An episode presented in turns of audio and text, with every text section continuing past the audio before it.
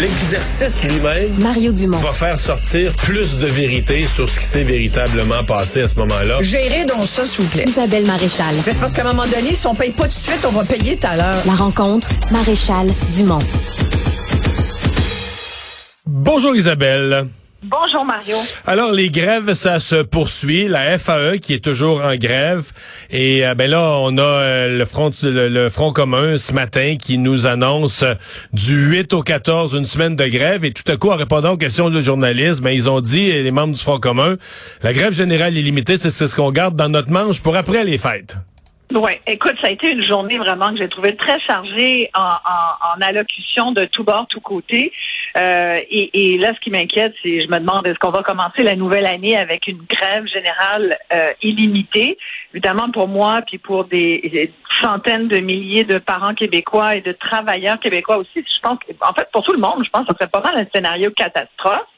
Euh, donc là, il reste dix jours, on dit les syndicats ce matin, pour essayer une, une, une espèce d'ultime ronde de négo, là, genre un négo de la dernière chance.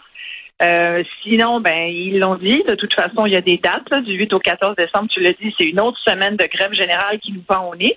Mais il semblait dire aujourd'hui, là, le message qu'on envoie, c'est qu'on veut vraiment, on veut vraiment négocier et tout.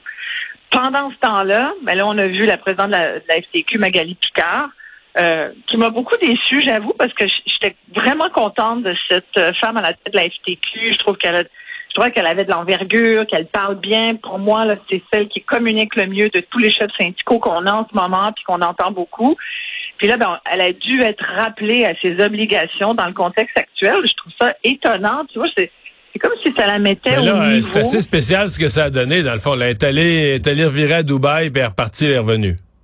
Oui, elle nous a dit qu'elle n'a pas touché son lit là-bas, fait que visiblement qu'il y a eu une assurance, euh, assurance change. Elle, elle a dit ça qu'elle avait une assurance. Moi, je connais, tu sais, je veux dire, tu vas avoir une assurance si tu as une maladie, tu vas avoir une assurance, faut que tu aies une bonne raison.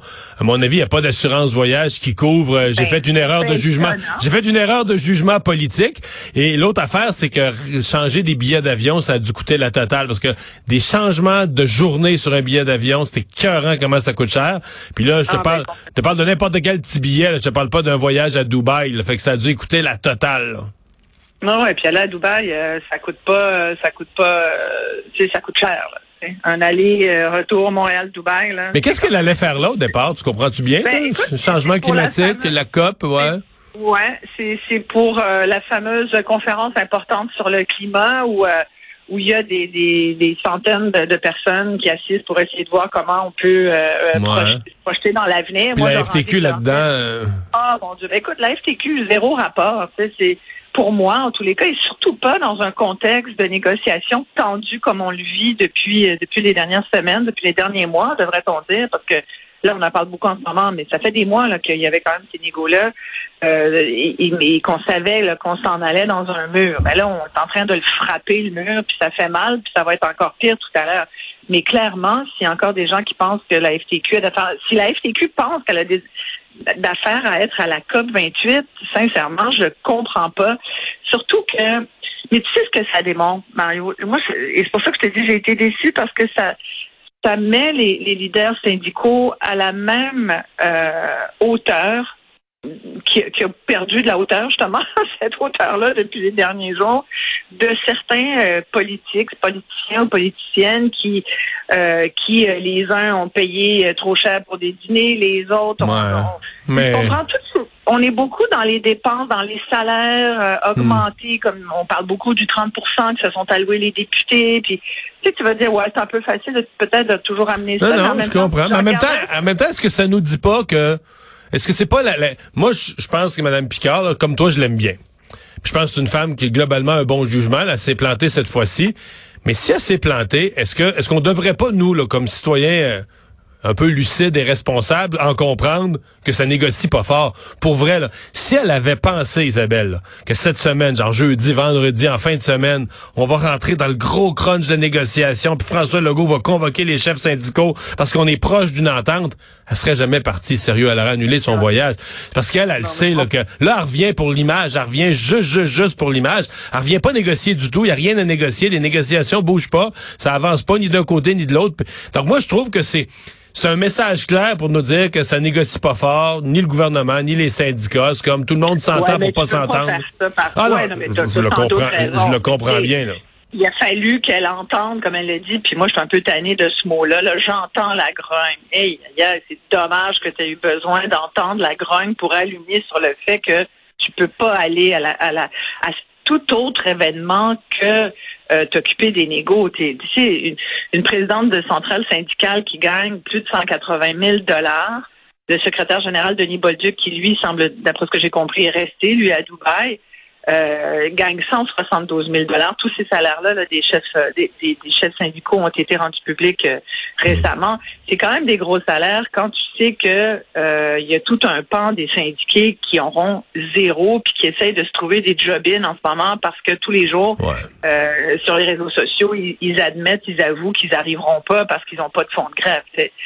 Euh, après, pas avoir de fonds de grève, ben, c'est un choix. Puis bon, c'est un choix qui a été fait il y a plusieurs années Mais- quand on parle ouais. d'un FAE, mais mais, mais tu sais, il y a quand même, il y a quand même ce fait-là. Si tu t'en vas dans une grève générale illimitée, là, tu vas manger euh, Ouais.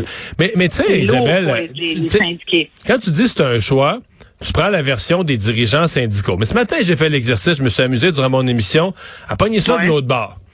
Mm-hmm. Mettons la, la FAE, mais on pourrait prendre, c'est aussi vrai, tout ce que je vais dire, là, je pourrais le faire avec euh, la, la- les, les syndicats de la CSQ. Mais la FAE sont 66 000 membres. La cotisation, au maximum de l'échelon, tu pognes 1500 de cotisation, mais mettons, faisons une moyenne des 66 000 membres, ne sont pas tous au maximum de l'échelon, il y en a qui sont temps partiel. Mettons 1000 Ouais. piastres. Mettons, un- mettons une moyenne, je fais un chiffron, je pense que c'est plus que ça, mais un chiffron à 1000 piastres. Bon, mais 66 membres qui payent 1000 piastres, ça fait 66 millions. On s'entend, Isabelle, que c'est un gros pot d'argent avec lequel travailler, qui est à la fois Ouais. pour la FAE nationale, mais pour les instances locales. là. Tout le monde, c'est le budget de tout le monde. Je comprends ça aussi. Mais mettons qu'on disait, on met 3 millions par année dans le fonds de grève, puis on fonctionne avec, avec l'autre 63. Nos, payer nos bureaux, nos employés, on coupe un peu, on rapetisse les pieds carrés de bureau, on embauche, on embauche quelques employés de moins. Est-ce que tu penses que le syndicat s'effondrerait, serait plus capable de fonctionner? Parce que eux, ils disent, aurait, aurait fallu voter une cotisation supplémentaire pour le fonds de grève. Mais Est-ce qu'un membre pourrait pas plaider? Oui, mais sur notre cotisation actuelle, là, il n'y aurait pas eu moyen d'en mettre de côté. En tout cas, il semble que non. Il semble que c'était pas faisable. Mais je sais pas, moi, je, je, je me posais ce question- cette et- et question-là. Mais c'est une très bonne question. Puis ta démonstration va dans le sens de ce que je te disais avec les salaires des, des, des, des grands chefs euh, syndicaux euh, qui ont des montants qui finalement dépassent le salaire des députés qui fait tant crier euh, les citoyens.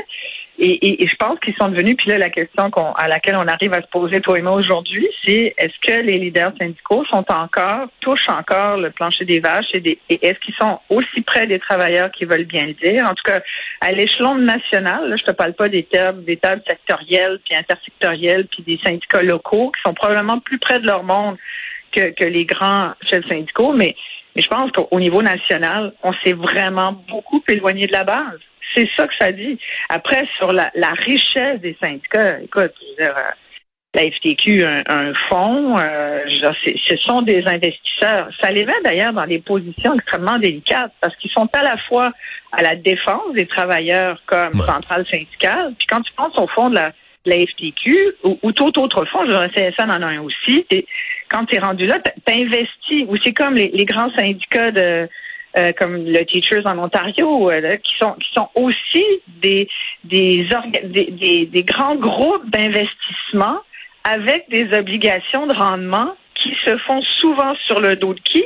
Des travailleurs. Tu vois l'espèce de de- il y a comme quelque chose comme un, un conflit d'intérêts. J'avais déjà eu cette conversation il y a plusieurs années avec un leader syndical euh, qui avait trouvé euh, pas grand-chose à redire, qui avait Ouais. pas d'arguments convaincants, je t'avoue.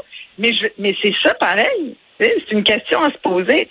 Moi, si j'étais euh, syndiquée, puis que je- j'avais pas une scène qui, qui allait rentrer pour les prochaines semaines avec des enfants, avec tout ça à gérer, puis que je voyais ce qui se passe au niveau national avec avec les leaders en ce moment, j'aurais alors euh, pour moi, là, il y aurait une obligation de résultat à livrer.